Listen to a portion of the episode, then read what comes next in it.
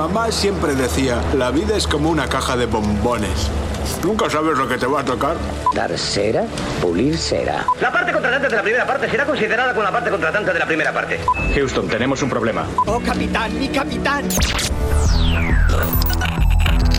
Cine, series y novedades en streaming. Ya verás, el programa semanal de Vandal. ¡Hey, hola! ¿Cómo estáis? A ver, voy a intentar reproducir lo de Forrest Gump. Ya verás, es una caja de bombones. Nunca sabes qué contenido te vas a encontrar. No, pues no es verdad porque lo tenemos tan pautado y además sabéis lo que va a salir de las plataformas. Hombre, y quizás para el 2024 no tanto, pero para los próximos días entiendo que pasáis por la sección de Vandal Random en la página web de Vandal y entonces, claro, ahí estáis totalmente informados e informadas sobre lo que va a venir, lo que se estrena, las críticas que hace Alberto González. Muy buenas. Muy buenas, José. Me ha encantado esta imitación de Forrest Gump. Yo creo que tenemos que hacer una sección que sea imitar grandes, grandes. ¿Te quieres quedar sin oyentes? Grandes personajes del cine. imagínate, imagínate, José, que me toca a mí imitar, qué sé yo, eh, una escena de Casablanca, algún monólogo del padrino o uno de los monólogos de ese pedazo de estreno que ha sido el asesino, o de Darth Vader, el asesino en Netflix, que por favor, si no la habéis visto, la última película que le hablábamos la semana pasada, de Michael Fassbender y David Fincher, os va a encantar, tiene uno de los inicios más potentes y espectaculares que he visto en mucho tiempo. Increíble, José, me ha encantado. Es que eh, las recomendaciones que aquí presentamos cada semana, no todas, pero estamos seguros de que alguna encaja en vuestros gustos. Y eso que mira que hay tantos gustos como, iba a decir, bueno, donde la espalda pierde el nombre. Estrellas en el cielo, estrellas en el cielo, y mejor. Bueno, tantos gustos como culos. bueno, total, eh, estamos Alberto y yo, y aquí vamos a a contar algo que es de última hora y estamos muy contentos por ella. Se trata de Berta F. del Castillo, nuestra compañera, que es miembro, desde luego, de Ya Verás desde el principio y lo seguirá siendo. Pero le ha salido un proyecto de televisión muy chulo, muy importante, porque trabaja también en esa parte de la industria, detrás de las cámaras, pero ahí trabaja. Y va a estar súper ocupada durante unas semanas. Entonces, nada, simplemente nos ha dicho, chicos, que igual la próxima semana aparezco o igual no, pero que voy a intentar hacer todo lo posible para eh, participar en todos los ya verás que pueda hasta que la tormenta amaine. Así que nada, simplemente deciros que os manda un beso muy fuerte que estará cuando pueda, pero que es además es un lujo, ¿eh? Alberto, tener una persona que esté trabajando también en, en, esta industria, pero en el lado que no vemos o que vemos menos, ¿no? Eh, cómo se hace la producción de una cosa, tal, etcétera. En fin, que nos alegramos muchísimo por ella, le mandamos un beso y que nada, que esté cuando pueda y que la puerta está abierta siempre, es que no hace falta decirlo.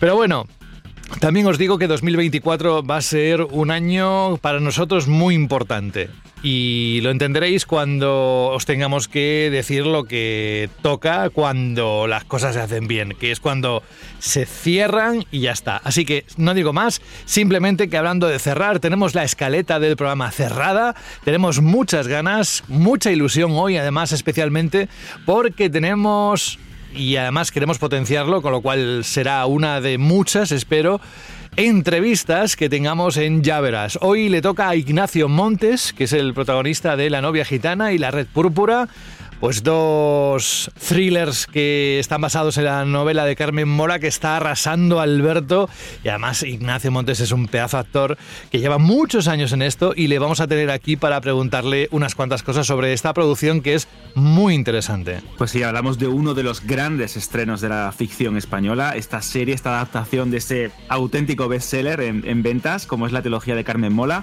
la novia gitana se estrenó hace unos meses en A3 Player, fue una de las series de mayor tirón de este servicio de Antena 3 y esta secuela, La Red Púrpura, que adapta también la segunda novela de la trilogía, lo está petando, está generando muchísimo interés, lleva ya varios episodios en emisión y queríamos contar con Ignacio Montes, Zárate, en la serie, uno de los protagonistas, para que nos cuente un poco más cómo es esto de pues eso, participar posiblemente en una de las novelas más influyentes de la literatura española comercial y de thriller y de género negro en los últimos años en esta adaptación que, repito, la dirige también Paco Cabezas, que es uno de los directores Mm. más importantes y con más proyección internacional, porque ha dirigido también episodios de Penny Dreadful, de eh, bueno, un montón de series para Prime Video también. Bueno, es un auténtico crack, un auténtico hombre eh, hecho a sí mismo en cuanto a la industria cinematográfica y creo que es muy interesante la perspectiva que nos va a dar Ignacio porque pienso que muchas veces estamos acostumbrados a entender una serie como algo que recibimos, como algo que vemos simplemente como espectadores, pero qué hay detrás, cómo se crea un personaje, cómo se traslada en este caso también un personaje de lo que sería un libro a la serie, esa traslación del libro a la pantalla. Creo que va a ser muy interesante y esperamos que no sea la primera y última entrevista en Ya Verás, porque creo que podemos tener cosas muy interesantes y en esta sección de entrevistas, como hemos hecho alguna otra vez en el pasado, con, con invitados de, de renombre o con referencias en sus respectivos campos, creo que podemos aportar también algo muy interesante desde este programa de, de banda. Venga, pues vamos, después de este speech que te has marcado ahí, que yo ya estaba mm, sacando las palomitas y todo, vamos a... Es que cuando te gusta una cosa se nota, ¿eh? Se nota Soy muy mucho, ¿eh? Soy muy pasional, soy muy Venga, pasional. vamos a repasar, has dicho antes, estrenos. eh, La novia gitana o Red Púrpura son estrenos eh, dentro de este florido campo de novedades. ¿Y nosotros qué hacemos con las novedades?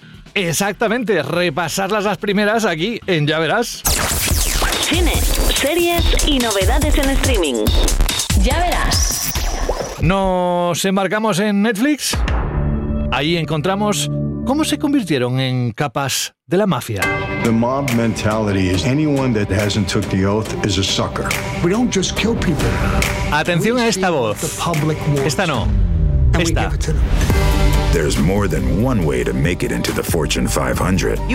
Si habéis visto Juego de Tronos en versión original, os tiene que sonar muchísimo. ¿Por qué, Alberto? You don't make 30 Porque es Peter Dinklage, nuestro Tyrion Lannister, que también ha sido el protagonista de un emocionante spot de la Junta de Andalucía para, para Sí. potenciar el turismo, que es Muy muy, chulo. bonito, por cierto, bastante bonito. Pues hablamos de cómo se convirtieron en capos de la mafia, una serie que se estrena el día 14 de noviembre en Netflix. Y seguro, José, que te has hecho esta pregunta en tu día a día. el- el ¿Cómo surge un capo de la mafia? ¿Cómo se forja? Sí, lo Pues mismo. precisa- ¿Queda pan? ¿verdad? ¿Cómo se hace un Esto- capo de la mafia? Eso. ¿A qué huelen las nubes? Pues este documental, este documental se centra especialmente en esto, pero a través de un estilo satírico, analizando cómo surgen estos jefes de, eh, eh, de la mafia, de qué manera usan sus estrategias para triunfar y cómo poco a poco, incluso un delincuente de, de poca monta, se acaba convirtiendo en el líder, en el, en el máximo jefe y autoridad de un imperio criminal de la noche a la mañana. Así que puede ser interesante. No toméis esto como un tutorial para delinquir, esto hay que dejarlo claro, ¿vale? No, no lo toméis como un ABC de cómo convertirse en el padrino, pero sí es cierto que es un documental interesante que aporta desde una perspectiva un poco más desenfadada cómo grandes criminales surgieron de la noche a la mañana en diferentes partes, por ejemplo, de Estados Unidos. Y después de algo así, nos vamos con lo que Alberta estaría encantada de escuchar aquí en Ya Verás. Esas campanas, esas campanas no pueden tener otra interpretación que llega la Navidad. Bueno, ¿qué tenemos el 16 de noviembre? Pues llega una de las películas preferidas de Berta, esta es de temática navideña, que es Mejor Navidad Imposible, un film que nos, presen- nos presenta a Heather Graham, Brendy Norwood, Jason Biggs. El de American otros. Pie. Exactamente. os No se olvidará imaginar. nunca esa Nunca. tarta. Es- Eh, igual, déjalo, déjalo, sigue, sigue. American Pie. Vamos a dejarlo ahí. Entre otros, eh, en una historia de comedia, de amor, de amistad, pues nos cuenta esta historia como un día Jackie pues envía un boletín festivo muy pretencioso, muy, muy venido arriba, que Charlotte, una vieja amiga de la universidad, pues acaba sintiéndose como, como un trapo, como diciendo, madre mía, ¿yo por qué merezco esto? Pero unos días antes de la celebración de Navidad, un golpe del destino deja a Charlotte y a su familia ante la nevada puerta de Jackie. Y Charlotte aprovechará la ocasión para demostrar que la vida de su anfitriona, pues a lo mejor no es tan perfecta. Malos entendidos, comedia de situación, temática navideña, obviamente. Así que yo creo que tenéis también un plan previo a esas fechas tan emotivas, tan especiales, que poco a poco se van acercando de forma inexorable, ¿no? Porque diciembre ya está aquí, ya hemos pasado Halloween, ahora toca poner ya el árbol de Navidad, el Belén, comer mantecados y polvorones y celebrar un poquito estas fiestas. Y si os preguntamos qué se os viene en la cabeza cuando hablamos de diciembre, sabemos que una parte de vosotros y de vosotras piensa, vale, muy bien, Navidad y monarquía. ¿Mi nombre? Sí, señora. Su nombre es Regio. Mi nombre será Isabel. Larga vida a la reina Isabel. Porque llega la sexta y última temporada de una de las series de más éxito en los últimos años. The Crown, Alberto. Pues sí, uno de los nombres propios, la reina de las series de Netflix. Podríamos establecer este paralelismo un poco manido. The Crown marca su final. Eh, estamos hablando de la historia de la reina Isabel II de Inglaterra. De hecho, eh, casi como nota, el fallecimiento de la monarca hizo que la fama de la serie aumentase aún más, con más visitas, colocándose en el top de las series más vistas en diferentes partes del mundo, porque es normal que aquí en Europa como que tenemos una relación más histórica con la monarquía, pero en países como Estados Unidos, pues esto obviamente eh, el nacimiento de su nación implicaba rechazar todo esto, pero también tienen como esa relación amor-odio, ¿no? Como de fascinación con el tema de los castillos y las monarquías. Pues bueno, esta última temporada que viene dividida en dos partes, una práctica habitual en Netflix, que hemos criticado aquí muchas veces en Ya Verás, porque creemos hmm. que es como una manera de estirar el chicle, pero que tiene su sentido comercial. Recordad, pues siempre es, claro, lo explicaste tú muy bien, para mantener el momento. El momento y la conversación para que la serie perdure un poco más y no se olviden un fin de semana. Pues la primera parte de esta temporada final de The Crown se estrena el 16 de noviembre y el 14 de diciembre, respectivamente, llega la segunda. Primero, cuatro episodios, 16 de noviembre, y luego seis episodios el 14 de diciembre. Lo digo y lo remarco para que no os asustéis cuando veáis solo cuatro episodios. ¿Qué pasa aquí? O que os dejen en un cliffhanger, que también puede pasar como no podía ser de otra manera, la actriz Elizabeth Debicki, que es la protagonista de la serie como Diana, también hay que decir que esta actriz es muy buena, que a mí me encanta, que hacía un buen papel en Tenet, que a lo mejor no era la mejor película de Christopher Nolan, pero ella estaba brillante. Pues aquí vuelve a encarnar a la princesa Diana en el momento de su muerte, pues aumentando un poquito más las cuotas dramáticas de esta, de esta serie que ya de por sí eh, se las trae. Hay que destacar también que de Becky, que fue nominada al Emmy por su papel, tiene ahora mismo en sus manos posiblemente el mejor momento que va a tener en toda su carrera para lucirse.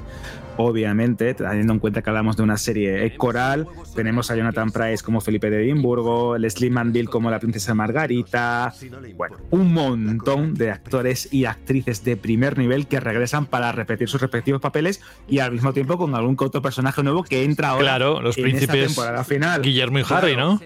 Un poquito ya más mayores, así que eso va a ser interesante. Yo creo que es una serie que a mí siempre me ha gustado, que tiene un pozo dramático impresionante y que es verdad que a lo mejor a veces eh, tiende a dramatizar o a ficcionar en exceso determinadas circunstancias que se ocurrieron en la vida real, pero se le da muy bien y hay poquitas series, en mi opinión, que alcancen las, las calidades, tanto a nivel de reparto como a nivel de presentación, como a nivel narrativo, que tiene esta serie de Netflix, que ya se termina y tendrán que buscar alguna otra alternativa. Sí, sí, sí.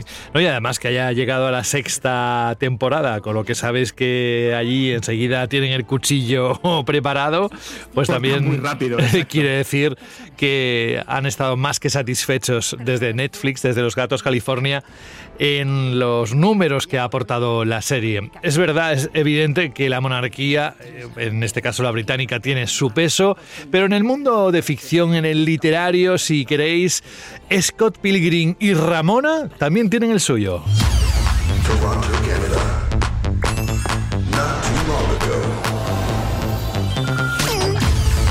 Y es que vuelve el 17 de noviembre a Netflix un anime que se titula Scott Pilgrim da el salto. ¿Y qué encontramos ahí? Pues José, la adaptación literal de este cómic de gran éxito que fue también una película de acción real. De hecho, seguro que recordarás que Michael Cera, María Elizabeth eh, Winstead, eh, Chris Evans eran los protagonistas de esta historia en la que Scott, que es el, el, eje de, este, de este relato, eh, un tío normalito que le gustan los videojuegos, pues tiene que derrotar a los siete ex, a los siete malvados ex de Ramona, que es su actual novia. Todo ello mientras forma parte de un, de un grupo de música que se llama Sex Bomb, que eso también me encanta el, nombre del grupo. Bueno, pues la adaptación cinematográfica. me voy a callar. Claro. me voy a callar. Aprovechemos que no, que no está por aquí. Es que no, es que es. Habría sacado, no, habría sacado, es que es sexbob-omb, no sexbomb, porque si no, estoy pensando en otro tipo de integrantes. más, más española. Bueno, pues sí es cierto que esta versión, que llega el 17 de noviembre a Netflix, es una traslación literal de las viñetas, con el mismo estilo de dibujo con el mismo diseño artístico de los personajes, con todo aquello que ese cómic que se hizo bastante viral en su, en su comienzo de los 2000, pues eh, trasladado a la pantalla. Lo más divertido de todo es que eh, los actores y actrices de la película de imagen real regresan para poner las voces a sus mismos personajes, con lo cual tendremos a Michael Cera, María Elizabeth Winstead, pues Chris Evans, todo el reparto de la película original, pero ahora en esta versión animada. Creo que es alguna una cosa bastante interesante. De hecho, también hay un videojuego por ahí que hemos hablado también de él mm. en, en Banda al Radio. Es una, es una licencia o un universo que pasan los años y se sigue manteniendo. Me parece bastante curioso cómo ha, perdurado Scott Pilgrim en lo que es la cultura popular. Bueno, tiene legión de fans en todo el mundo. Bueno, vamos a. Hablando de fans y de fandom. Yo, sabéis, a través de los distintos programas, llevamos 21 de Ya Verás, desde que iniciamos esta aventura en formato podcast, que yo soy un auténtico devoto de Michael Bay. La Roca, La Isla. Esta película de la que vamos a hablar se estrena aquí. Ha pasado por el cine en su día, hace ya unos cuantos meses, y se titula Ambulance, Plan de Huida, o como yo la llamo, Cómo demostrar el uso de drones en una película. ¡No disparéis a ningún pony!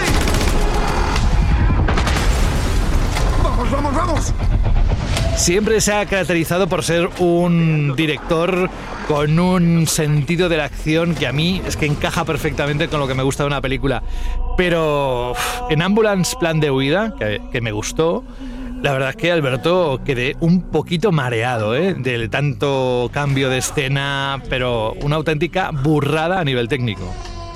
Totalmente, hablamos de la última película de Michael Bay, el director, como bien has dicho José, el rey del género de la acción, uno de los que forjaron la estética de los grandes blockbusters durante los años 90. Has mencionado La Roca, Dos Policías Rebeldes, posteriormente haría cosas como toda la saga de Transformers o casi toda la saga de Transformers, La Isla, casi cualquier cosa que hace Michael Bay implica explosiones, implica giros de cámara imposible y en este caso es cierto que en esta historia, que es un remake de una película danesa, y nos cuenta la historia de dos hermanos, protagonizados por Jake Gyllenhaal y Yahya Abdul Maten II, yo creo que se le va un poco la mano, tengo que decirlo también, porque hay veces que las persecuciones que son increíbles y eh, llegan a volverte un poco loco, porque hay giros muy bruscos, la cámara, como bien dices, utilizando los drones, se mete por lugares insospechados o muchas veces creativamente, vamos a decirlo, discutibles, pero es cierto que tiene algunas secuencias muy, muy, muy bien hechas, muy bien coreografiadas,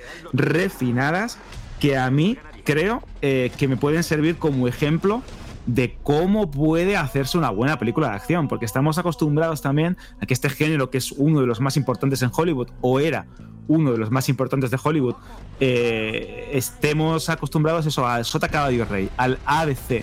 Aquí hay algo original, aquí hay persecuciones distintas, aquí hay momentos que no he visto en ninguna otra producción de Hollywood actual. Ahí eso es meritorio, José. Pues sí, eh, en esa parte no te voy a negarlo, pero como conjunto de entretenimiento, mm, a ver, eh, cada uno que opine lo que quiera, está en Prime Video, así que más Video, fácil, imposible.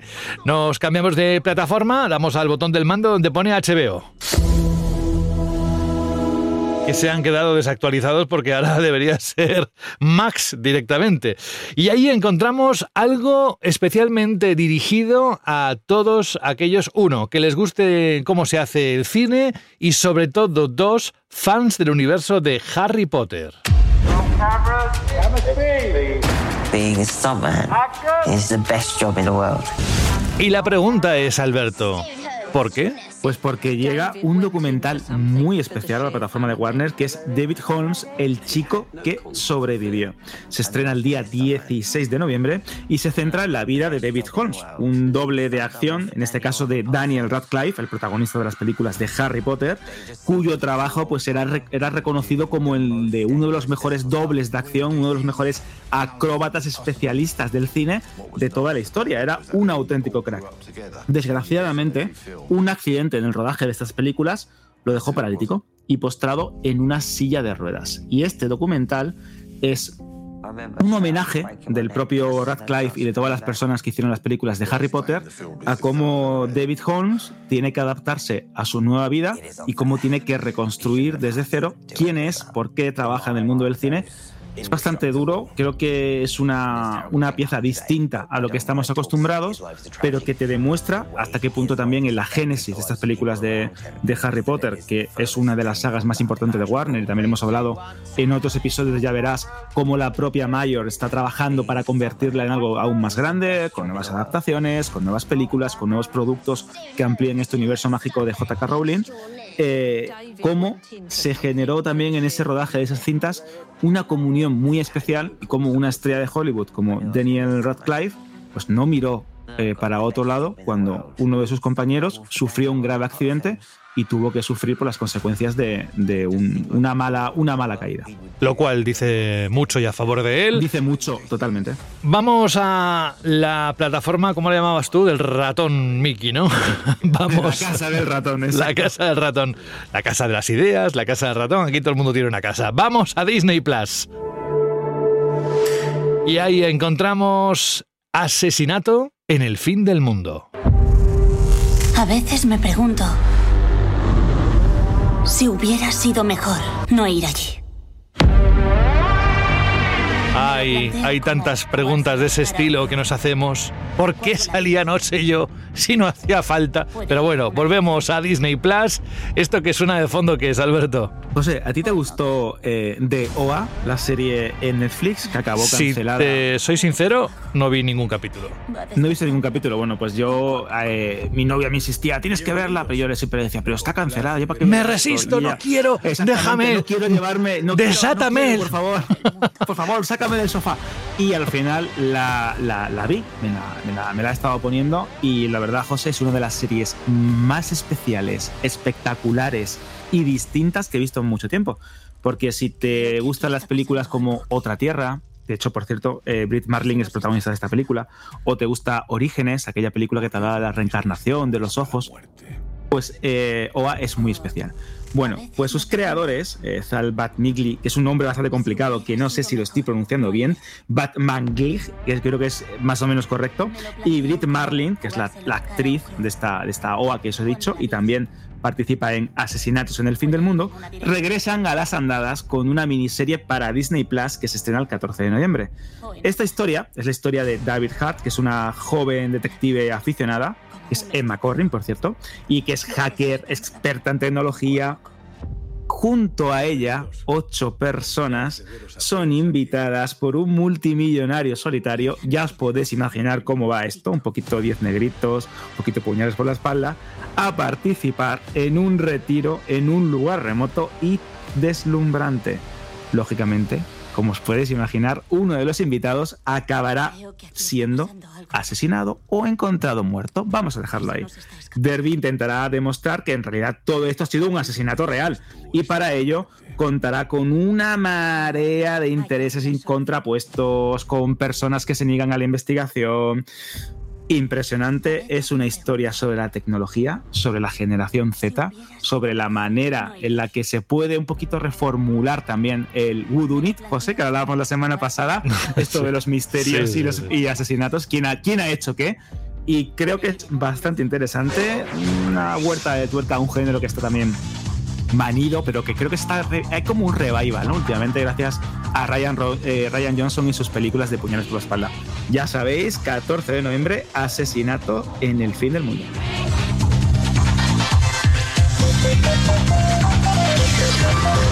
Y esto da paso a nuestro repaso. Paso, repaso, qué bien hilado, ¿no? Me voy a comer un caramelo por tonto.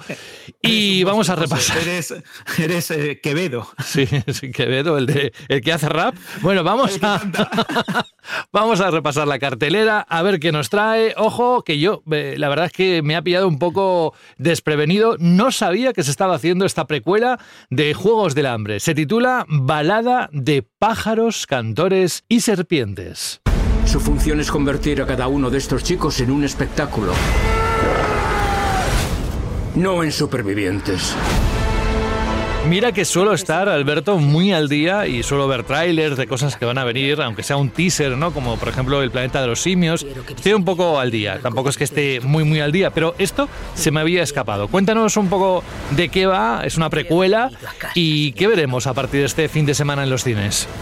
Pues sí, hablamos de una precuela de los Juegos del Hambre, una de las sagas más importantes a nivel literario de Susan Collins, porque revolucionó lo que se suele considerar como literatura adolescente, con una distopía en la que después de una gran guerra en Panem, un continente, los diferentes distritos eh, tienen que ofrecer tributos para realizar una especie de Juegos del Hambre que son unos juegos mortales donde los eh, que acaban siendo elegidos para representar sus diferentes regiones, pues tienen que someterse a un montón de pruebas que acaban, vamos a, hablando mal y pronto, con la muerte.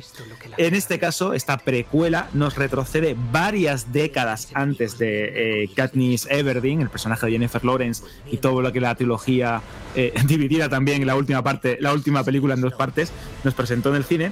Pues en este caso nos vamos a centrar en el personaje de Corolianus Snow, el presidente Snow, el malo de las películas originales, pero joven. Y aquí es una historia de eh, poder, de ambición, de ascenso, de cómo elige a un tributo, de cómo los juegos antes eran de una manera pues menos tecnológica o menos desarrollada de lo que vimos en la, en la película original y también nos va a, dar una perspectiva única del Capitolio, de cómo las grandes familias que surgieron a raíz de la guerra que devastó pues Panem empiezan a conseguir poder, cómo se utilizan los juegos de forma política.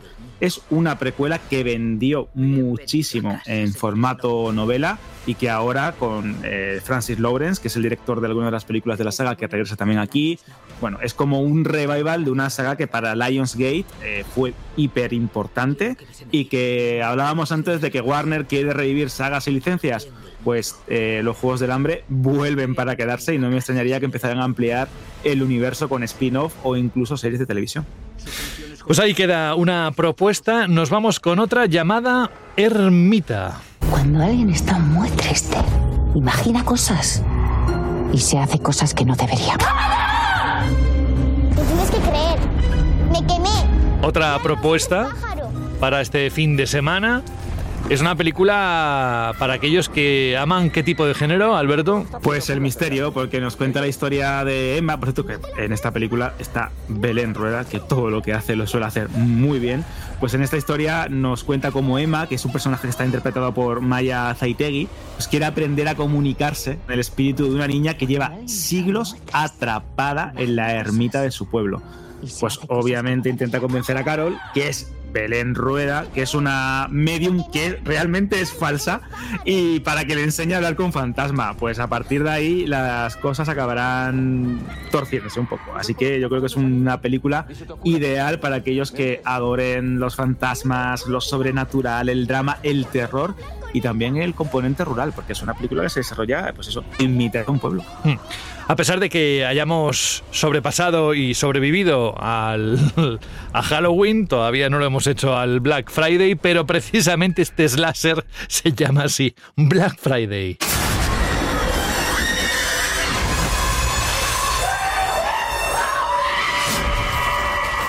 Vamos, para tener una sesión de tarde tranquila, sin sobresaltos, ¿no? En la butaca.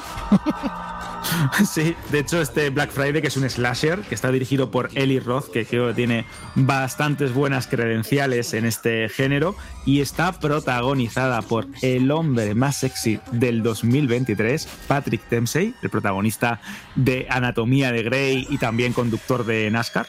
Me parece también bastante curioso, un dato bastante curioso, pero es cierto pues nos cuenta la historia de, un Black Friday que sale mal.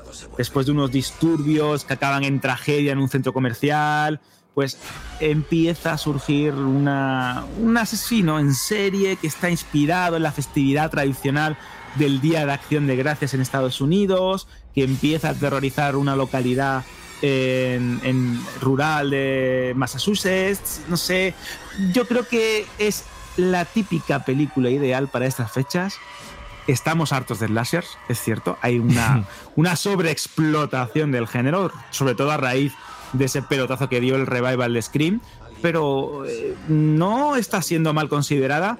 De hecho, eh, el tráiler ha sido uno de los más vistos de las últimas semanas y en Spidey Lask y Tristar, que son los, los, productores y distribuidores de esta película, están más que contentos porque están viendo aquí que puede ser el inicio de una nueva, de una nueva saga. Sí es cierto que hay eh, películas que ya pues, han explorado un poco esto. De hecho, Eli Roth hizo un corto en el 2007 basado en esto, que también salía, seguro que recordaréis, en las eh, películas Greenhouse de Quentin Tarantino y de Robert Rodríguez. Pero bueno, yo creo que nunca está de más, nunca está de más añadirle un poquito de sangre al pavo, ya que estamos hablando de... sangre al pavo.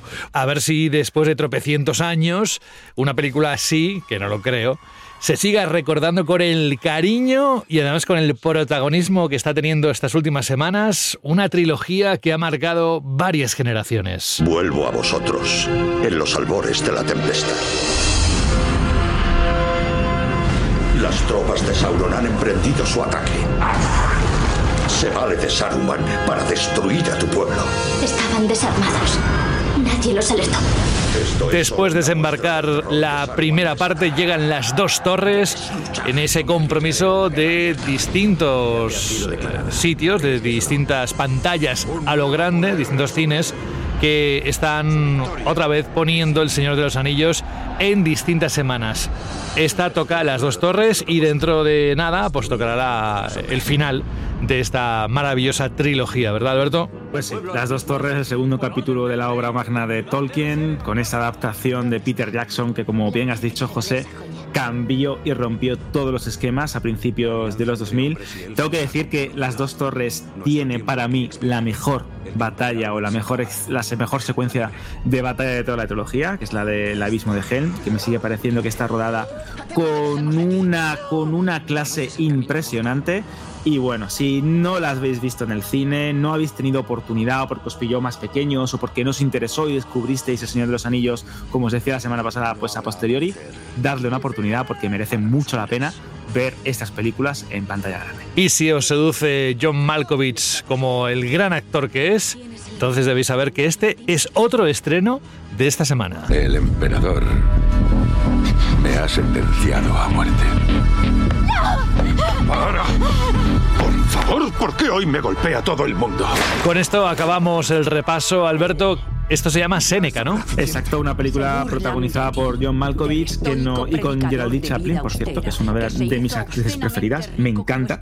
Eh, nos lleva pues al año 65 después de Cristo en Roma, con la relación de Nerón y el filósofo Séneca, un drama histórico con grandes, vamos a decir, vibes, eh, feelings de lo que sería una obra de teatro. Es una película de producción alemana que si os gusta la historia, si amáis a John Malkovich, como bien has aportado José, creo que tenéis una muy buena alternativa para disfrutar también en cines. Como veis, creo que tenemos una oferta muy variada. Sagas, Señor de los Anillos, dramas, sobrenatural, un slasher. Creo que hay mucho donde escoger esta, esta semana en cartelera. Y si tenéis alguna duda, porque es verdad que llegan muchísimos, muchísimos estrenos este viernes 17 de noviembre a los cines de toda España.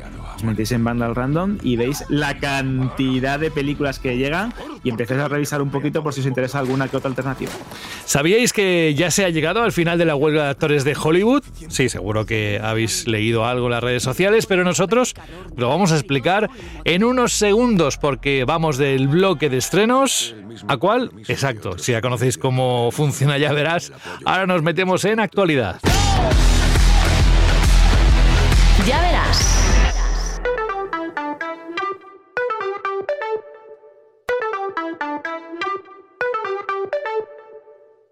Y vamos con ese bloque de actualidad, titulares interesantes, mientras va llegando Ignacio Montes, que es el invitado que tendremos en la entrevista en Cineforum dentro de unos minutos.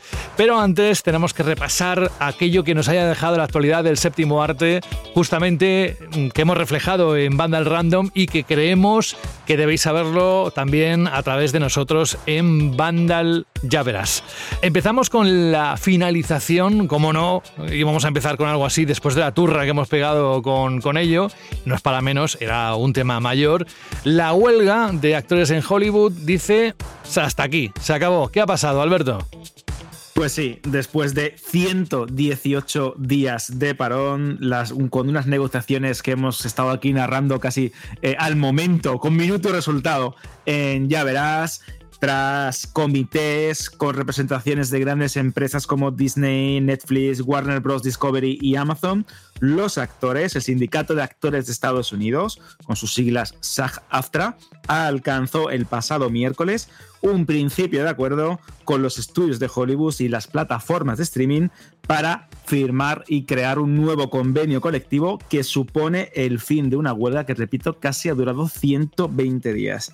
Estas negociaciones han sido muy duras, ya lo hemos narrado en alguna que otra ocasión, pero sí es cierto que el sindicato de negociación aprobó de forma unánime este nuevo convenio. ¿Qué es o qué podíamos considerar que es lo más importante? ¿Por qué se ha alcanzado un acuerdo después de eh, haber narrado y haber contado aquí posiciones tan enconadas, a veces incluso insultos, eh, problemas, piquetes? Bueno, pues se ha mm, propuesto un aumento salarial y la protección contra la inteligencia artificial. El aumento salarial se eh, estaba estipulado en un mínimo del 7%, superando, superando los incrementos que se habían obtenido por otros gremios como el de escritores y directores. También se ha conseguido llegar a un acuerdo en ese famoso royalty, en ese bono de participación en streaming, con lo cual también van a tener mejoras por la reproducción o la distribución de contenido en esta era digital. También hay cambios en las mejoras en las, mejoras de las pensiones y en las contribuciones de los seguros de salud, algo muy delicado en Estados Unidos, como Mm. bien sabéis. Y de hecho, este, este sindicato, sindicato de actores, eh, comunicó que el nuevo contrato, el nuevo convenio, eh, llegará a beneficiar a más de miles de intérpretes, ya no solo de ahora, sino en el futuro, y está valorado en más de mil millones de dólares. También es cierto que se hace mucho énfasis en este acuerdo en disposiciones, y textualmente, sin precedentes, que protegerán a los intérpretes de la amenaza de la inteligencia artificial. Este punto, que seguro que recordaréis también que lo hablábamos con eh, Paco hace unos cuantos programas, con el tema de la inteligencia artificial, de cómo iba a influir en el cine. De hecho, eh, lo destaca mucho porque hablan que están listos, están listos para reanudar el trabajo con este nuevo escudo contra la inteligencia artificial. Los comités de negociación y los representantes, como Kevin E. West y Ben Wither, dicen que estaban básicamente emocionados con respecto a este acuerdo y lo consideraban, también cito textualmente, como un gran triunfo y un cambio estructural en Hollywood. Es verdad que no se habían conseguido todos los objetivos que se habían propuesto. Hombre, si no, no sería una negociación. Exactamente, que había, hay ciertos elementos que no están del todo de acuerdo, pero de todas formas, este contrato que durará tres años, tendrá vigor durante tres años, se renegociará en 2026 y se ajustará a lo que obviamente el futuro nos puede deparar. También quiero destacar, ya para finalizar, las consecuencias que ha tenido este parón, José, porque hemos hablado de retrasos, eh, de cambios en el calendario. Eh, no. Es una locura. Eso ¿eh? lo tendrás que explicar y las consecuencias en el programa que hemos prometido a la audiencia sobre eh, la huelga de guionistas, de actores. Ahora que está, por cierto, la de efectos especiales, ¿hay una otra más que sigue en marcha o se han acabado todas? Se está hablando de que el sindicato de, de, creadores y de expertos en efectos visuales, efectos especiales, es que están muy agobiados, porque imagina por un momento, José, que todo está paralizado y de repente las compañías dicen, vale, ya está, ya no hay ningún problema. Muchas de las películas que se han retrasado estaban finalizadas en cuanto a rodaje, pero los efectos especiales tienen que seguir desarrollándose. Se genera una pila de trabajo, se genera un estrés al que ya tenían estos gremios de profesionales en Hollywood.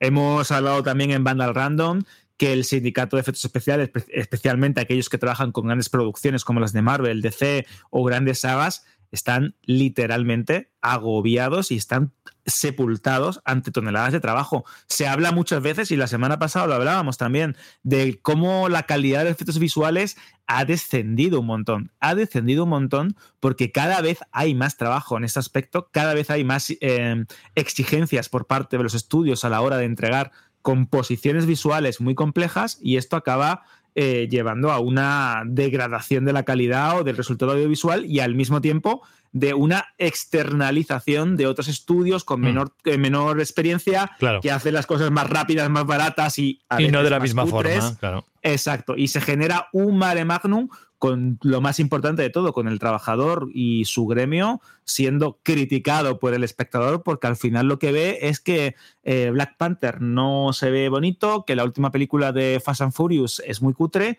o que los dinosaurios de la primera película de Jurassic Park se ven mejor que los de la última. Entonces, claro, es normal. Bueno, que volviendo al tema, no podemos acabar el año sin hacer un cineforum extenso sobre todo esto, las consecuencias. Si quieres adelantarnos algo de lo que tenías eh, preparado, adelante, eh, pero que creo que todo lo que ha ocurrido esos ciento y pico días eh, van a suponer más de lo que puedas contar ahora y que nos apetece mucho lo que le hemos prometido a la audiencia. Así que antes de que acabe el 2023, teniendo en cuenta cómo vamos de nivel de trabajo. Sí, de trabajo, a ver cómo podemos pero, eh, pero tenemos que encajarlo. Pero es un regalo para sí. nuestros oyentes. Sí, y de hecho, lo único que quería decir que, por ejemplo, la huelga ha tenido un impacto económico muy considerable, en, eh, por lo menos en California, que es un lugar donde se están afianzadas las grandes empresas y está, está Hollywood, ¿no? La, la, meca del cine occidental.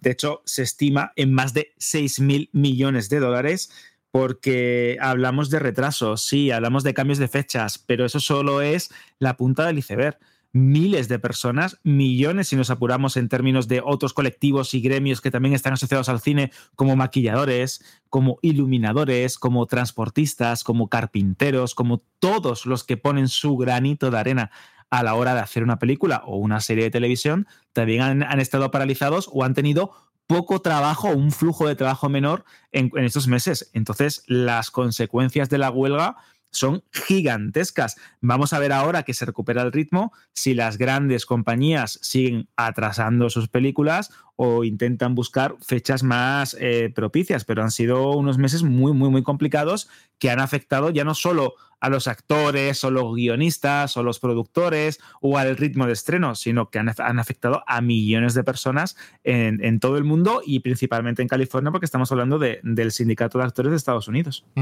Pues oye, eh, especialmente encantados, creo que todos, hablo por toda la audiencia y por nosotros mismos, dentro de Vandal ya verás, que hayan llegado a un acuerdo, que hayan fijado sus líneas rojas por las que no van a pasar. Nosotros ponemos nuestra línea roja para 2023 para hacer ese especial Cineforum con invitados que puedan aportar eh, sus opiniones al respecto de las consecuencias, de por qué se ha producido, qué otros retos de futuro pueden afrontar, porque la inteligencia artificial no deja de ser uno de tantos que va a afrontar esta industria y otras. O sea que no será algo exclusivo de un momento puntual, sino que esto seguirá avanzando en el tiempo. Y hablando de líneas rojas y del rojo, nos pasamos brevemente ahora a otros titulares, pero comenzando por Netflix, que parece que la secuela de La Gente Invisible podría peligrar, ¿no, Alberto? Esta ambiciosa película de espías, de cine de acción, basada en una saga de novelas muy conocida, que estaba pues producida y dirigida por los hermanos Russo, con Ryan Gosling, eh, Chris Evans, Ana de Armas, pues la secuela está en el aire. ¿Por qué está en el aire? Porque pese a que es cierto que está El Agente Invisible, que por cierto a mí no me gustó nada, ya dije que me pareció una película bastante mala, una, un rip-off o una versión de Misión Imposible muy descafeinada. En este caso, hablamos de una inversión de más de 200 millones de dólares, más la promoción, porque también se estrenó días antes en cine, pero cree Netflix que si hace la balanza de audiencias, inversión e impacto cultural, lo que comentábamos hace poco del momentum en las series, pues cree que no, a lo mejor no merece la pena continuar con, una secuela. ¿Qué es lo que ha dicho uno de los responsables de Netflix, como Scott Staber, que es el, el, encargado de la división de películas? Pues que creen que no se hicieron bien los deberes, que la secuela puede ser, que en estos momentos, pese a que se anunció y se le dio luz verde, porque esto será el inicio de una gran saga de Netflix con espías, con un montón de historias y spin-off, pese a que se dijo que iba a haber una segunda parte, ahora mismo es un tal vez. ¿Por qué? Ellos eh, opinan desde la plataforma de streaming que había demasiadas secuencias de acción, que era muy confusa para el espectador y que a veces los éxitos que más interesan, y aquí fíjate tú que parece que han descubierto la rueda, son aquellos que requieren de una inversión menor, de una promoción menor y acaban conquistando pues por su originalidad, por el momento en el que se estrenan, por la propia calidad artística del proyecto, etcétera, etcétera. Así que a lo mejor esta época de las grandes producciones de streaming con presupuestos desorbitados como eh, Alerta Roja, que en este caso sí funcionó, o en este Agente Invisible, que por cierto ya podemos decir que no ha sido lo que Netflix esperaba, pues a lo mejor cambian un poco la tónica de producción y a qué le da luz verde. Esto es algo que Bob Iger, el actual eh, consejero delegado de Disney y responsable de, todo ese entramado de la casa del ratón, José, que sé que te gusta que te lo diga, mm. que lo diga mucho, es cierto que decía que estas grandes inversiones pues no tenían demasiado sentido y que los grandes presupuestos en el mundo del streaming tienen que ser más comedidos y tienen que ir más acorde a la plataforma en sí. Y ellos no querían decir que fuesen de menor calidad, pero sí cambiar la manera de producir, la manera de distribuir y la manera de presentar ese contenido o esa película o esa serie al espectador. Y de hecho Marvel, que hablábamos la semana pasada de todos los problemas que han acarreado en Disney Plus, con sus series de Marvel Studios, con Daredevil, con She-Hulk, etcétera, etcétera, sí es cierto que han aprendido que tienen que adoptar los viejos métodos de la televisión, un piloto, un showrunner, directores capacitados y productores capacitados con experiencia en televisión para evitar que los presupuestos se disparen y que si no funciona algo, pues no acabe siendo un fracaso o acabe, pues eso, siendo cancelada, que yo creo que es la palabra más aterradora para cualquier aficionado a las series. Mira, los showrunners no, pero vamos un poco más a nivel local, los cines, los que programan la ocupación de las salas para 2024, en este momento deben estar sin pelos de, que se nos han arrancado a puñados, porque al menos por la parte de Marvel, el calendario queda hecho ya no un Tetris, es que ya no sabes ni lo que vas a tener y espérate porque de aquí a un mes puede cambiar todo. De momento, Deadpool 3 y Capitán América 4 se retrasan y 2024, como decía Alberto, se queda como una especie de terremoto en Marvel. Totalmente, porque Deadpool 3, que está considerada como la gran salvación de Marvel, sí es cierto que va a llegar en 2024, pero pasa del 3 de mayo del 2024 al 26 de julio desde 2024, pero no es el, el único cambio. Es que de hecho la cuarta entrega de Capitán América se retrasa hasta el 14 de febrero del 2025. Esta película estaba rodada, pero parece ser que va a haber cambios, reshoots, ajustes. Ya sabéis cómo funciona esto. Pero los Thunderbolt, que era otro de los grandes proyectos de Marvel, este grupo de superhéroes totalmente alocado, con eh, la nueva viuda negra, con el soldado de invierno, con un montón de, de personajes, con el agente eh, USA Agent, también otro personaje que salía en la serie de Marvel, pues se va del 20 de diciembre del 2024 al 25 de julio del año siguiente, del 2025. Y Blade, también de la que hablábamos la semana pasada, Mm. pasa del 15 de febrero del 2025 al 7 de noviembre del 2025. Venga. También se retrasa el Rey León, la secuela del Rey León. Bueno, un auténtico terremoto en Disney que ahora se ve que eh, la huelga pues, se, les echaba de encima en términos de fecha, como comentábamos antes, y tiene que reajustar. Y creo que no van a ser los únicos que cambian, porque de hecho me estoy viendo que como hablábamos de Misión Imposible y de otras películas de Paramount, va a haber aún más anuncios al respecto. Mira, eh, en el fondo nos va a venir muy bien a los usuarios para que haya un parón, podamos asumir todo lo que tenemos pendiente, poco a poco, todo lo que tenemos ahí acumulado, que es bastante. Lo digo por buscar un lado positivo al tema. Rápidamente, Disney lanza el tráiler del Revés 2, el siguiente éxito de Pixar, que además introduce nuevos personajes. ¿Y cuándo se estrena, Alberto? Pues en junio del 2024. Esta por lo menos si va a llegar a los, cines el año que viene. Tiene buena pinta, ¿eh? Luego, otro titular del mundo del ecosistema Disney. La parte de Disney Plus, la de streaming, la plataforma, promete no liarla con las cuentas compartidas hasta 2025, que se estaba hablando de que iban a prohibir que podamos compartir cuentas y por tanto supondría otra dura decisión sobre qué hacemos con nuestro presupuesto, con las suscripciones, el presupuesto que destinamos a ese dinero mensual. Esto es súper complicado, espero que no lo hagan nunca. Y por último, ya acabando también dentro de Disney, del mundo Disney, Kevin Feige podría podría, que es el jefe y responsable actualmente del UCM, podría abandonar Marvel, Alberto, para dirigir el universo Star Wars. ¿Esto qué tiene de cierto? Bueno, la verdad es que es un rumor que, que hay que coger un poco con pinza, como dirían los anglosajones, con un grano de sal, ¿no? Esto que se suele decir, esa, esa expresión que se traduce Sí. de forma errónea. Sí. Pues sí, porque es cierto que Kevin Feige, que es el, como bien has dicho, el jefe de Marvel Studios, estaría meditando abandonar el mundo de los superhéroes para establecer la misma dirección, la misma forma de trabajo, la fórmula de trabajo en Lucasfilm con la saga Star Wars. Esto se, si se llega a producir, se haría tras Vengadores Secret Wars, que es la última película de la fase 6, que se ha retrasado también varias veces, porque la idea que tiene Disney es, junto a Dave Filoni y John Favreau,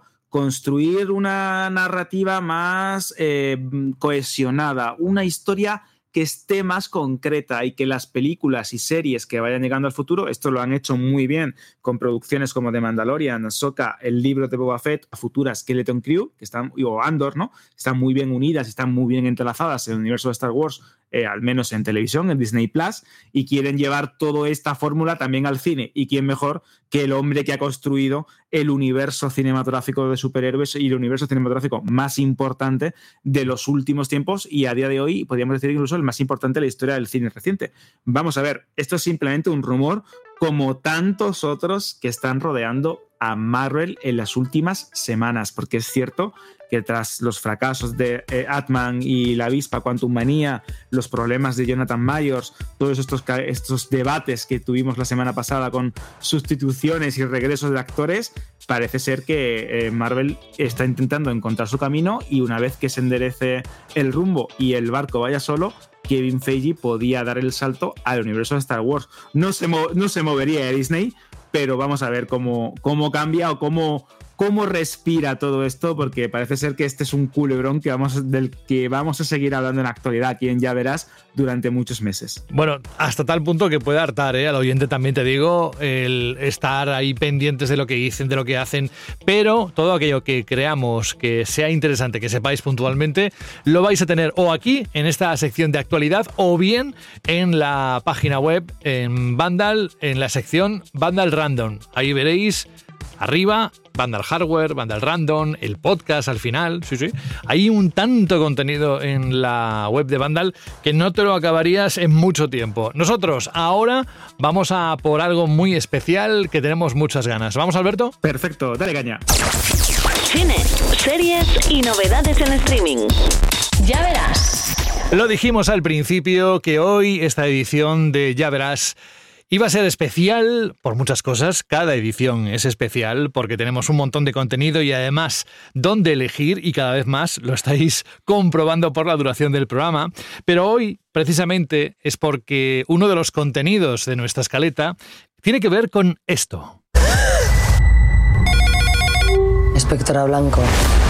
Las muñecas sabemos que estuvo atada mucho tiempo y bien fuerte. ¿Y esos cortes? Se llama La novia gitana, como muchos y muchas habréis adivinado.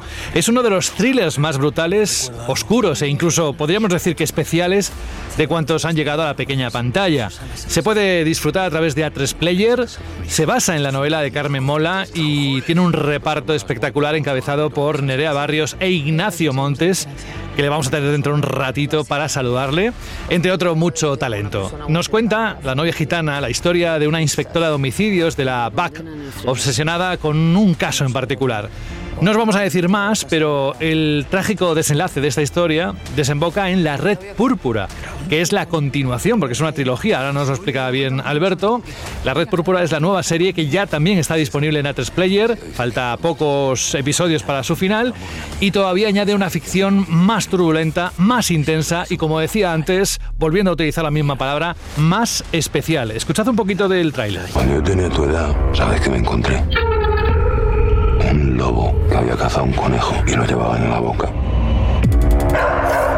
De repente el lobo me miró fijamente a los ojos. Alberto, de un tiempo a esta parte, te soy muy sincero, el nivel no hace un mes ni hace un año, ya desde hace unos cuantos años, el nivel que tiene la producción española de thrillers es para quitarse el sombrero, ¿eh?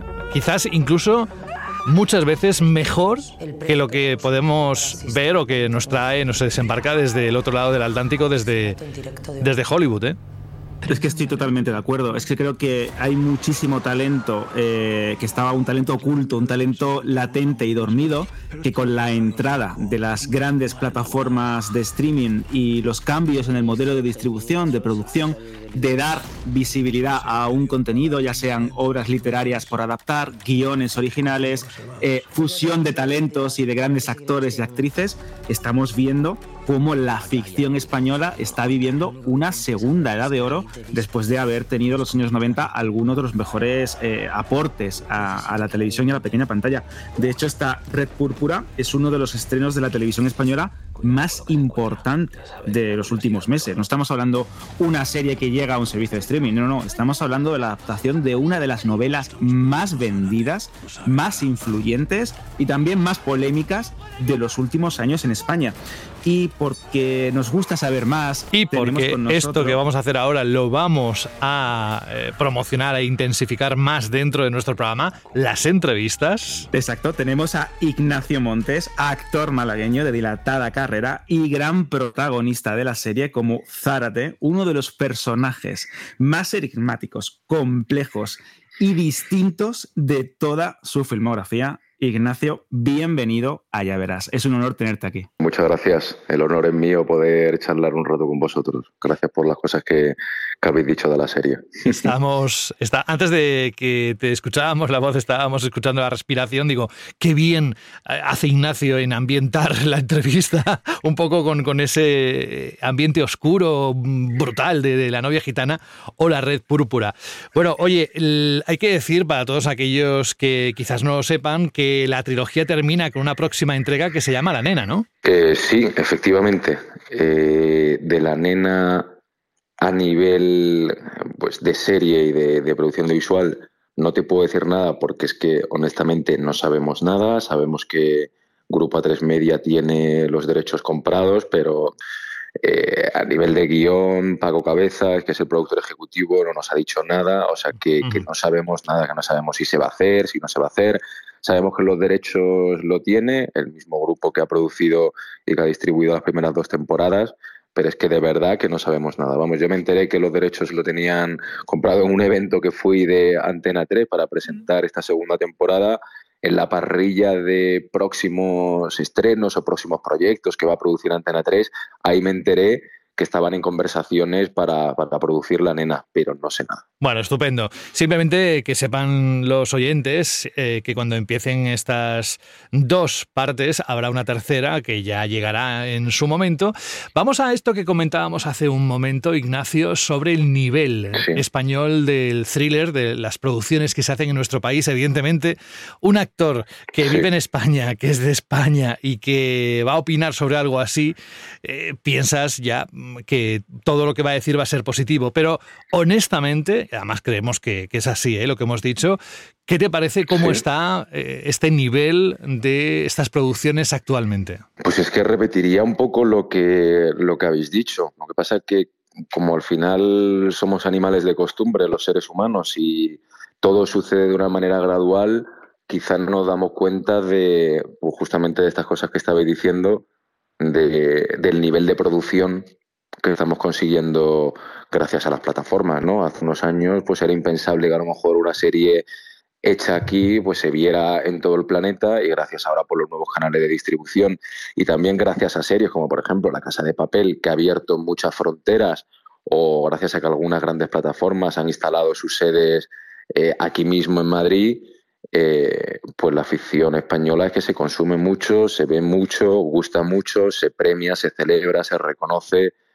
Entonces, pues eso es una alegría porque es más trabajo para todos aquí.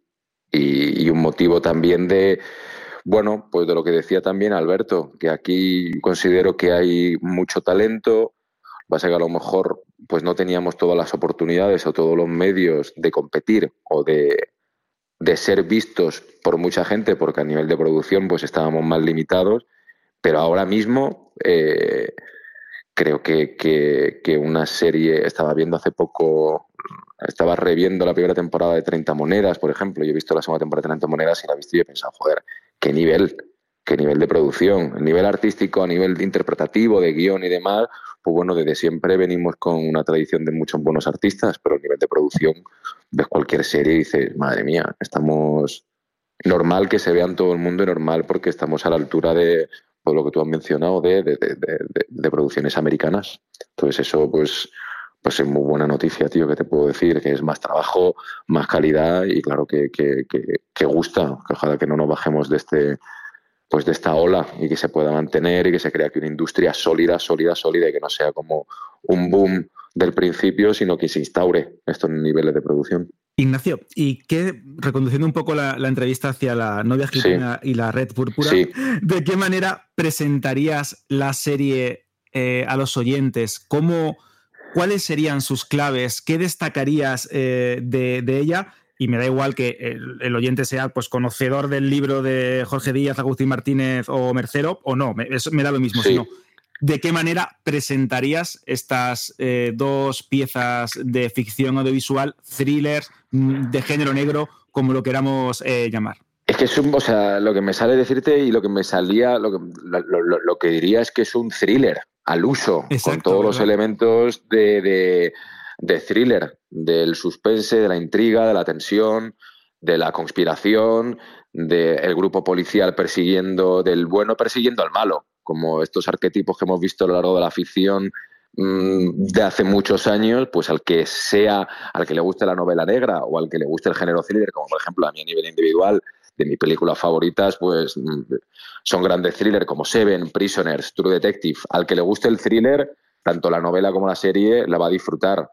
Eh, la serie pues hace unos, unos, cambios, porque es una adaptación de las novelas que me parece que son muy acertados. En la segunda temporada incluso hace unos cambios más evidentes con respecto a la novela, porque esto lo habla Paco, lo habla cualquier persona que haya adaptado a cine, a guion cinematográfico, una novela, que no es lo mismo lo que mmm, se lee que como luego lo adaptas a un lenguaje cinematográfico. Hay elementos que no se pueden adaptar o que el propio autor considera que es más interesante eh, guionizarlo por otro lado, pero lo promocionaría así, como que es un thriller al uso, interesante, tenso, La primera temporada se centra en torno a un asesinato y digamos como buscar a un único sospechoso.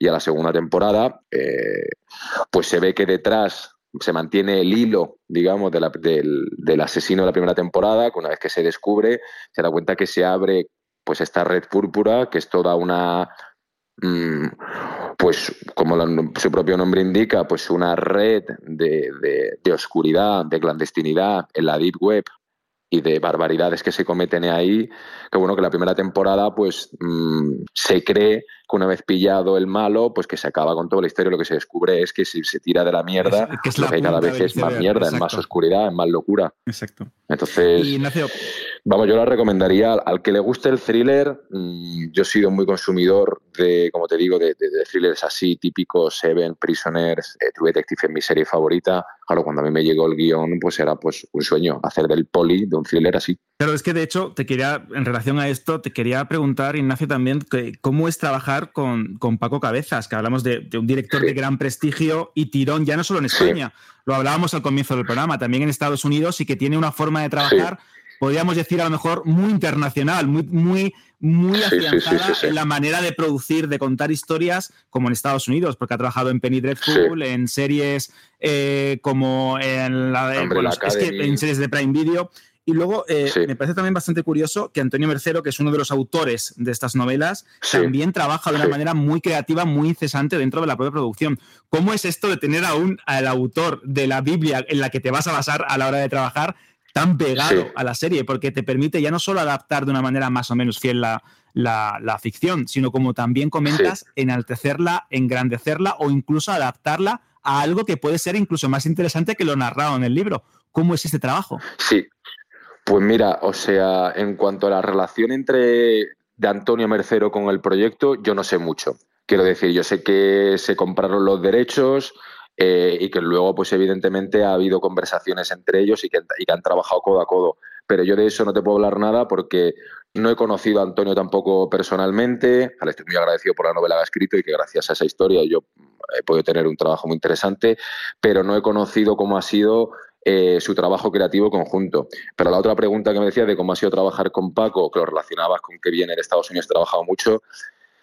pues hombre, eh, a nivel personal y a nivel artístico ha sido muy fructífero, fructífero trabajar con, con Paco porque es una mente muy inquieta, es muy interesante cómo piensa, es muy interesante cómo ve la ficción y que es un tipo que trabaja mucho y que luego aparte de trabajar mucho que me parece que tiene mucho talento, que tiene mucho gusto, que, que, tiene como una sensibilidad con la belleza, que puede sonar un poco extraño hablando de series que son muy violentas, pero bueno, es esta cosa loca que nos pasa a los humanos, que a veces nos parece bello ver en cine o en teatro actos terribles, ¿no? Entonces él me parece que tiene ese tipo de sensibilidad de convertir lo horroroso en poético o en bello y, y hombre, yo he trabajado mucho aquí en España, no he trabajado, bueno, he trabajado en Latinoamérica, pero no he trabajado, por ejemplo, en Estados Unidos o en otros países de Europa.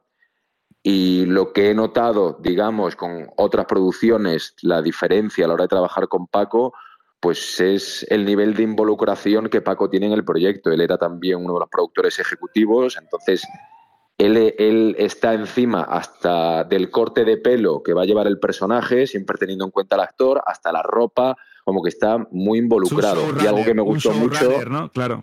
Tal, tal cual, tal cual. Y lo que me gustó mucho es que él contaba mucho con los actores, por ejemplo, pues este tipo de detalles. Él en un principio habló conmigo y me dijo, mira, yo he pensado que el perfil del personaje, el perfil psicológico es más así, así, asa, dos meses antes de empezar a grabar, ¿no? Y él me decía, estuve pensando en un look enséñame referencias de un corte de pelo que a ti te parezca interesante y lo vemos. O piensa en. Yo he pensado que a lo mejor el personaje, esto que hemos escrito en el guion, toma ansiolíticos para este trauma del pasado, que aunque no aparezca en la serie, pero yo lo voy a trabajar contigo, que este personaje vivió esto en el pasado. ¿Qué te parece? Si tienes ideas nuevas, no sé qué, y todo ese proceso creativo antes de la primera temporada, yo me lo pasé pipa, porque a mí es el trabajo que más me apasiona, como crear el pasado del personaje, comprarle incluso yo mmm, la, la, yo que sé, la caja donde iba a tener las pastillas, pues fui yo a buscarle una Qué tienda, bueno. una que me parecía a mí que para el personaje, yo le mandaba fotos y me decía, vale, pues se lo paso yo a arte y que te consigan dos de estas. Es ese nivel de implicación y a la vez de confianza en el actor, que es algo que se ha repetido también en la segunda temporada, pues diría que ha sido algo que yo en otras producciones no había tenido mm, esa oportunidad o no me habían dado esa confianza y que aquí Paco sí que me la ha dado, incluso a la hora de trabajar con el texto. Él trabaja con un guionista que se llama José Rodríguez, que es otro genio, que son como dos cabezas en un mismo cuerpo porque se complementan muy bien, porque parece que se, entienden de mil maravillas. Eh, pero luego él era muy. Me reunía con él y me decía, Ignacio, si hay cosas que no te funcionen, eh, lo vemos. No solo antes del rodaje, sino días antes tú me dices, yo esto lo diría así, o a mí este trozo no me funciona, y le damos vueltas. Y luego el día del rodaje, tú me enseñas lo que has traído tu propuesta, o incluso días antes, y vemos ahí en el rodaje cómo lo podemos adaptar para que se mantenga el sentido del guion que yo he trabajado con José, pero que tú estés a gusto. Y evidentemente había momentos que él se tenía ya que posicionar y decir, no, se hace así, porque evidentemente el proyecto tiene que seguir adelante y tiene que rodar. Pero ese nivel de confianza que me ha dado y que nos ha dado a todos los actores, eh, pues es algo que parece que es más habitual también en producciones como Estados Unidos, donde el actor tiene mucha voz y voto. y yo aquí, pues. Sí, exacto, exacto. Y yo es aquí algo que ha sido pues una novedad. Entonces eso lo agradeció mucho y ha sido un lujo trabajar con Paco, tío. De hecho, Ignacio, tu papel como Zárate es muy diferente de una temporada a otra. A mí, esto personalmente me impactó muchísimo y, de hecho eh, te quiero preguntar sobre todo cómo has trabajado esa evolución, porque creo que son dos caras de la misma moneda, pero muy como el ya, ¿no? Como muy contrapuestos. Y sin hacer spoilers, hay un capítulo en concreto en el que creo que exploras, o se explora incluso en la serie, un tema de rabiosa actualidad, como el tema de las adicciones al fentanilo, etc. Em, ¿Cómo has trabajado este cambio tan radical para un personaje como Zárate y de qué manera eh, o qué, en qué te has inspirado? Porque es que me parece, de verdad, lo digo, una de las mejores actuaciones y más incómodas que he visto en mucho tiempo en la pequeña pantalla. Pero antes de que nos responda Ignacio, si te parece, Alberto, vamos a escuchar un pequeño trozo de la interpretación de Ignacio como Ángel Zárate. Las posiciones. A Lara, la primera víctima, la encontraron en posición fetal, sin embargo, a su hermana la encontraron boca arriba. No. ¿Cómo? Que Susana estaba en posición fetal. Explícate. Que cuando encontré el cuerpo, Susana estaba exactamente como Lara Macaya, estaba en posición fetal, como en esta foto. ¿La tocaste? Sí. ¿Tú no sabes que los muertos no se tocan o qué? Estaba respirando y la intenté salvar, por eso la toqué, porque respiraba, hostia. ¿Te lo dije o no? Es que hay que ser gilipollas, tío. ¿Hay que ser qué, compañero? Es que es de primero de primaria de policía, los cuerpos no se tocan. Entonces morir toda una persona. Los cuerpos no se tocan, Ignacio.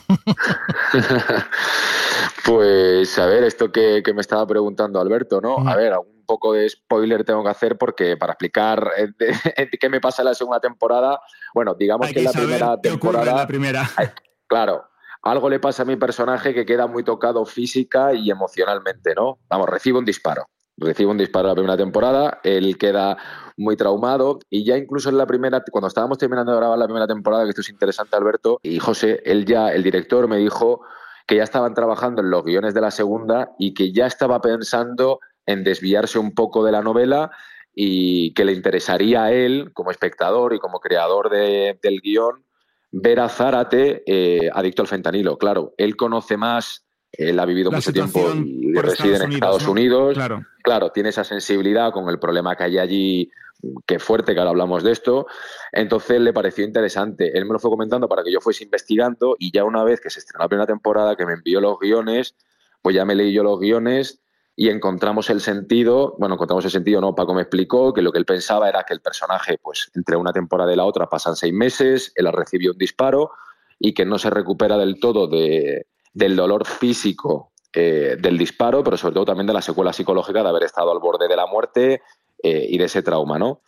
Entonces, eh, ¿cómo ha sido trabajarlo? Pues mira, la primera manera que me ha acercado ha sido pues investigando por internet en qué se basa el fentanilo, los efectos que genera, mm, testimonios, y luego tuve la ayuda de, producción eh, que les pregunté, bueno, que les pedí que me ayudaran porque necesitaba asesoramiento de profesionales y me podían poner en contacto con, pues, con algún centro de desintoxicación, con psicólogos que trabajen y me dieron el contacto de Cruz Roja de Casa de Campo, donde trabajaban con eh, gente dependiente y, para allá que fui un par de días y estuve allí muchas horas hablando con enfermeros, psicólogos, eh, trabajadores sociales y luego a mí pues también me interesaba, una de las cosas que más me interesaba, porque una cosa es pues hablar de ello que más o menos, pues hombre, no lo mismo que leerlo en internet, porque recibí mucha ayuda suda, pero no deja de ser un testimonio de terceros. A mí también me interesaba, con todo el tacto y la delicadeza, hablar con una persona que encarnara, que me contara cómo es vivirlo, o sea, que fuese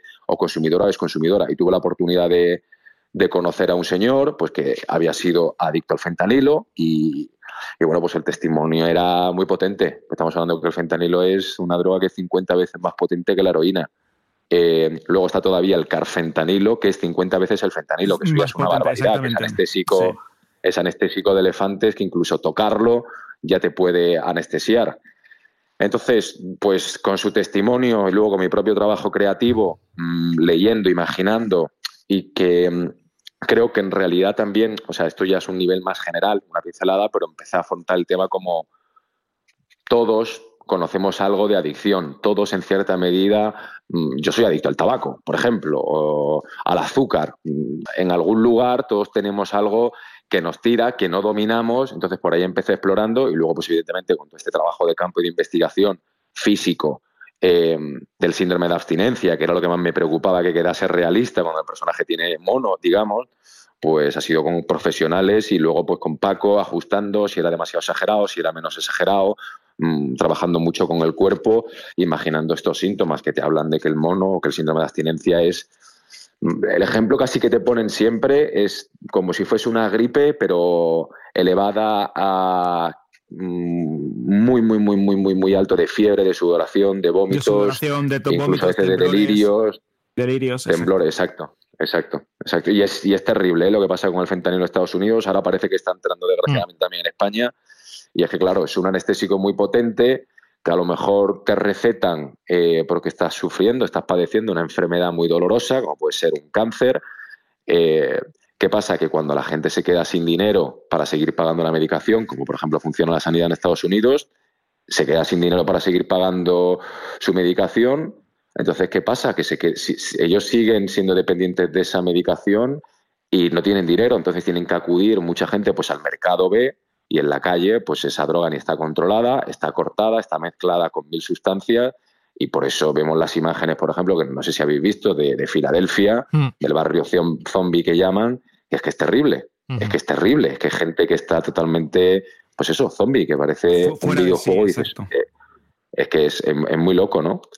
Eh, sí, sí, es muy loco. O sea, adentrarse ahí es, es muy loco. Ves documentales, que, que hay muchos documentales también del fentanilo, es muy loco. Entonces yo humildemente intentaba de alguna manera homenajear o hacer honor a las personas que había conocido eh, por tra tratar de reflejar eso la manera mayor, más verosímil. Eh, y artísticamente, digamos, pues lo he disfrutado, porque siempre es un reto eh, sensibilizarme con temas nuevos, abrirme a pues a conocer este tipo de realidades, ¿no? Que yo ya cuando veo pues a una persona en la calle dependiente, pues gracias a este personaje tengo una sensibilidad más especial, porque he investigado, porque conozco más de de, de pues de su desgracia, entonces eso enriquece, mental, espiritual. Empatizas, ¿no? Me, me, enriquece, sí, claro, claro, claro. Vamos eh, entrando en la recta final de esta entrevista. Tenemos eh, un par de preguntas que además van muy por la línea de cómo te preparas, la profesión de actor. A ver, aquí donde le escuchamos a Ignacio Montes, lleva casi camino, va camino de los 20 años, empezó como actor, empezó, además que es muy jovencito, apenas ha pasado los 30 y tiene una experiencia dilatada, empezó con la Dársena de Poniente en televisión, Exacto. en la 1, ha pasado por Los Serrano con, como Juan en cinco episodios, sí. en La Pecera de Eva, estuvo también en Vive Cantando, estuvo en El Secreto de Puente Viejo en 62 episodios como Damián Dos Casas, entre otros, y yo que sé, Altamar, la producción de Netflix de 22 episodios, también estuvo como Dimas Gómez.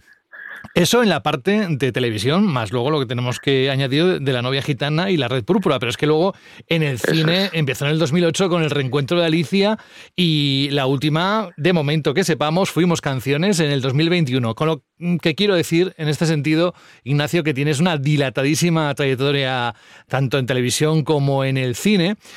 Y la pregunta que queremos hacerte, una de las dos últimas, es ¿cuál es la principal diferencia que encuentras a la hora de construir o representar un personaje, como lo estabas explicando muy bien con el fentanilo, cómo te has ido poco a poco creando ese personaje? ¿Cuál es la diferencia entre crearlo para un medio u otro? ¿Es lo mismo o cuál prefieres?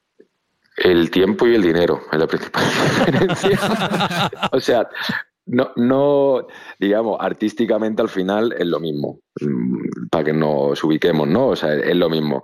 Pero es verdad, vamos, también te hablo más de televisión porque es que he hecho mucha más tele que cine. Entonces, mm, también te seriamente, no sé si te dijese, pues mira, la diferencia es tal cual porque tampoco tengo para comparar 10 series y 10 películas. He hecho muchas series y he hecho menos cine. Pero, por ejemplo, La novia gitana o La red púrpura, al hacerla con Paco Cabeza, digamos que el ritmo de producción, como él lo ha querido cuidar tanto, ha sido más parecido a un ritmo de cine que de televisión. Y esto para que se entienda es pues que en el cine hay más tiempo y en la televisión menos. Eh, una película normalmente se graba en ocho semanas y a lo mejor se graban mm, cuatro planos al día. Quiere decir, una escena a lo mejor al día, ¿no? O una escena y media al día. En televisión, no te estoy hablando de una serie diaria, que eso ya es otro mundo, pero una serie semanal, ¿no? O una serie de Netflix o una serie de cualquier plataforma, digamos, al uso, eh, pues se graban a lo mejor, no sé, 10, 12 planos al día. Entonces estamos hablando de que en cine eh, se utiliza un, o sea, se, se, trabaja a lo mejor un tercio de lo que se trabaja en televisión, entonces hay mucho más tiempo en cine para cuidar la interpretación, para cuidar el plano, para cuidar la escena, para cuidarlo todo.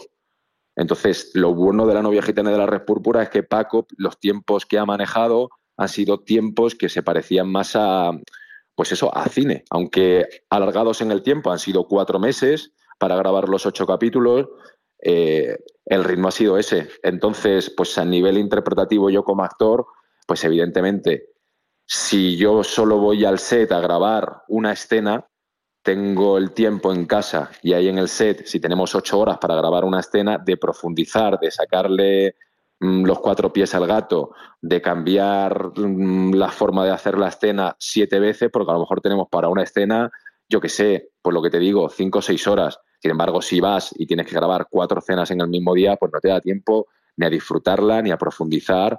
Entonces, claro, ahí se nota, ahí se notan los tiempos. Pero a nivel, digamos, más artístico, más individual, de yo en casa, el viaje que me pego, es lo mismo. Es lo mismo, es la diferencia, pues eso, el tiempo, los tiempos. Y claro, mucho más agradecido ir a grabar y pero eso como en cualquier trabajo, ¿no? Si, tienes más tiempo, menos trabajo le puedes dedicar mm. mucho más, puedes profundizar, saborearlo, disfrutarlo, profundizar. Eh, sí, sí, saborearlo más, que si tienes mucho es como salvar un poco el culo. Y ya no te hablo de una diaria, que eso es una mili, o sea, eso es una mm, es una escuela, yo creo que cojonuda para cualquier actor. Yo he hecho varias, la última que hice fue Servir y Proteger, y eso es un entrenamiento muy intenso, porque son muchas páginas al día de texto, muchas horas de rodaje, muchas escenas al mismo día, y al día siguiente más, y al día siguiente más. Y eso es otro, eso es otra cosa. Ahora, ahí no tienes tiempo de profundizar, pero tiene otras cosas positivas, por ejemplo, que te da un callo, digamos, como que sales de una diaria y eres capaz de actuar cualquier cosa, porque te pillas un callo para aprenderte los textos que, que bueno, que, este, que, a veces no te queda otra que estudiarte la cena en el coche yendo a rodar. Sí, sí, es una mili, tío, es una mili. es un campamento militar casi. Llevándolo a una. Tal cual, tal cual. Llevándolo a una comparación un poco más mundana, antes de que ya Alberto te haga la, última pregunta, es como estar en la cola de un supermercado y tener toda la cola vacía, solo estando tú, poniendo los productos en la bolsa tranquilamente, ordenándolos, que eso sería el cine, o tener gente detrás y, y como puedes, incluso sin bolsa, directamente en brazos y salvas lo que puedes, ¿no? Es una tontería, pero me está, como lo estabas explicando ahora, pues me estaba viniendo este ejemplo más mundano a la, a la cabeza. Y por último, Alberto. es tal cual porque el nivel de. porque lo, que estás diciendo tiene mucho que ver eso con la presión. Y es que es tal cual. Si tú estás eh, colocando la compra y hay mm, cuatro personas que ya, que por cierto me da mucha rabia, que te ponen las bolsas y ya cuando todavía no has terminado de recoger las bolsas está cobrando ya al siguiente. y ahí te, te está presionando. Sí, sí porque el otro ya está mirando a ver si metes algo tuyo, suyo en tus bolsas, tú todavía no has terminado casi ni de pagar, de poner el pin de la tarjeta y ya le está cobrando al otro. Y a mí eso me pone y tiene mucho que ver con esto que estamos hablando, la presión. Al final en una serie semanal o diaria tiene mucha más presión porque sabes que hay un productor mm, que ha puesto dinero, que no quiere perder dinero y que ese día, como no se grabe lo que se tiene que grabar, mm, se palma mucha pasta. Entonces hay ahí mm, pues mucha presión de que, se, de que el trabajo tiene que salir. En cine pues es eso, vas tú al supermercado gourmet, estás tranquilo y sabes que tiene ocho horas para elegir qué garbanzos quieres comer en el día. Así que muy buena metáfora. Exactamente. Me ha gustado muchísimo. Eh, ser actor es como estar en la cola del súper, ser el titular, ¿no?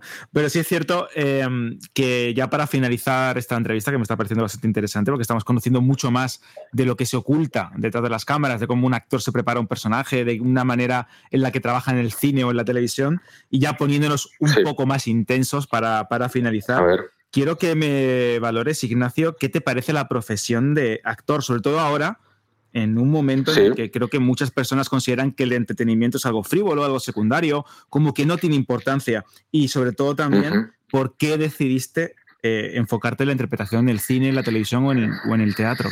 Pues mira, empiezo respondiéndote primero por qué me dediqué yo y lo enlazo con el sentido que para mí tiene eh, el arte de interpretar en la profesión, ¿vale? Venga. Eh, no me quiero enrollar mucho, voy a tratar de ser lo más concreto. para mí, ¿por qué yo elegí dedicarme a esto? Mm, poniendo es a, veces no encuentro respuestas porque a veces yo creo que la vocación está dentro en algún lugar mm, más irracional y más misterioso pero con el paso de los años cuando le he ido poniendo conciencia que para mí tiene que ver con una necesidad de, de, de expresarme yo y de autoconocerme yo porque gracias a los personajes puedo digamos expresar aunque sea en un entorno seguro de ficción pero en ese en esa locura que es el ritual de la ficción el sistema nervioso, o a veces uno se cree que lo está viviendo de verdad, eh, puedo expresar cosas de mí que en la vida, digamos, no me puedo permitir, por miedos, por condicionamientos sociales, eh, por represión, por lo que sea. Pero te diría que tiene que ver con una necesidad de expresión. Y la segunda parte tiene también que ver con una necesidad de autoconocimiento y de conocimiento en general de la condición humana, que es, te diría, como mi segunda pasión o la primera, que es conocer cómo funciona la psicología de la gente, conocer cómo funciona el alma humana, eh, comprender, empatizar, ensanchar, abrir. Eh, me estoy poniendo a lo mejor muy abstracto, pero tendría que ver con eso, con expresarme yo y con ensancharme, conocer, ampliar. Sí, creo que tiene autoconocerme, autoconocimiento. Los personajes, tengo un maestro que decía que un personaje siempre te pone delante quién eres tú. Mm, pongo el, ejemplo, si te toca hacer de un personaje muy agresivo, por narices, si te quieres comprometer con hacer un buen trabajo, ese actor o esa actriz va a tener que primero conocer cómo se lleva ella misma o él mismo con su propia agresividad. Y con esto con todo, ¿no? Si ahora me toca hacer de un yonki, primero tengo que conocer mm, cómo soy yo con una adicción, o me explico, ¿no? Como es un ejercicio casi terapéutico, por eso creo que tiene ponerse tantas herramientas de sanación. decir, claro. Exacto. Delante de un espejo, ¿no? Exacto. Te, pone un espejo y, ahí si uno es humilde puede ver qué cosas de uno no, no tiene conocidas o no tiene mm, integradas o no tiene o tiene más ensombrecidas. En fin, que eso me parece, eso sería el sentido que tiene para mí.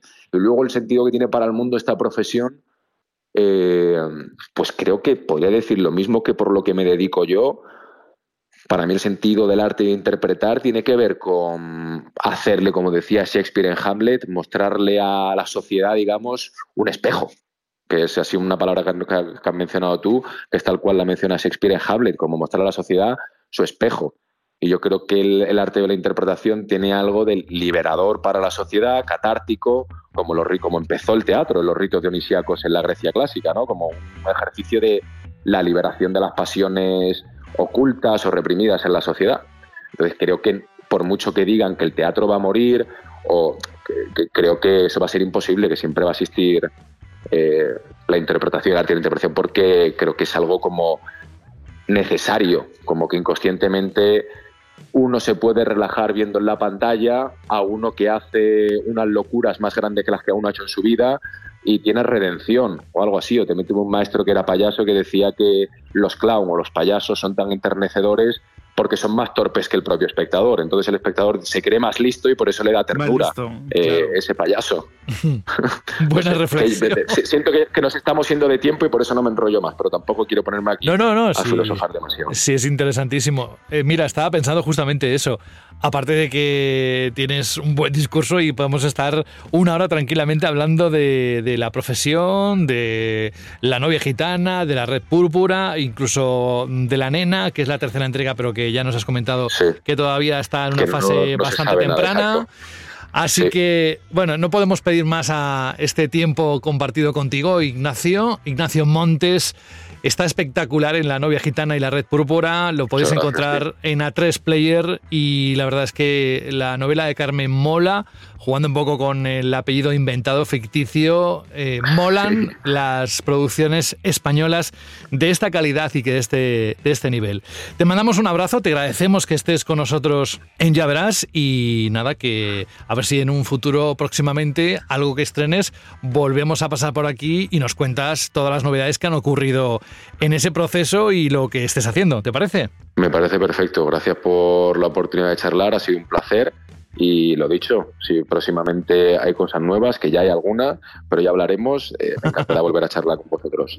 Oye, pues encantados de que te vaya tan bien y que tengas trabajo, tanto Gracias, trabajo. José. Eso dice mucho también de- de- de- del nivel.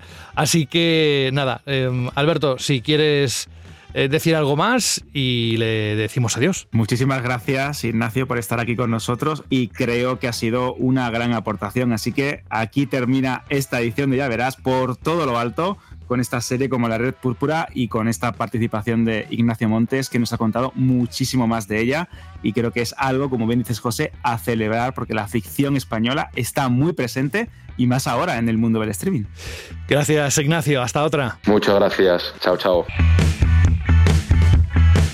Y nosotros, con este broche de oro, no podemos acabar mejor esta edición número 21 de Ya Verás.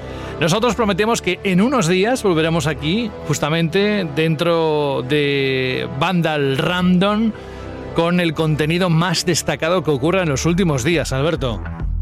Por supuesto, la actualidad de lo que sucede en Hollywood, todo lo que pueda tener que ver con trailers, con estrenos, con críticas, con noticias, siempre lo tendréis disponible en Banda Random, que es la sección de cine, series, entretenimiento y alguna que otra fricada, como la ciencia, como todo lo que podéis imaginar de la cultura nerd, que esa palabra que te encanta, José, la tenéis disponible en Banda Random. No, mi mejor palabra ya ha subido al podio, la esta de la semana pasada que dijo que estuvimos El hablando con. Berta. ¿Cómo era? El Good good unit ¿no? El Good Unit este.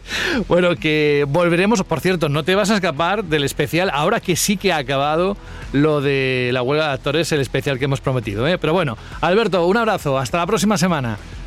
Hasta la semana que viene. Adiós. Y por nuestro lado, ya sabéis que siempre hacemos una invitación a que echéis un vistazo largo, con tranquilidad, vuestro cafetito, la bebida que prefiráis, repasando los contenidos que se ponen cada día en la sección de Vandal Random. Por mi parte, esto es todo. Saludos de José de la Fuente. En unos días nos volvemos a escuchar. Adiós.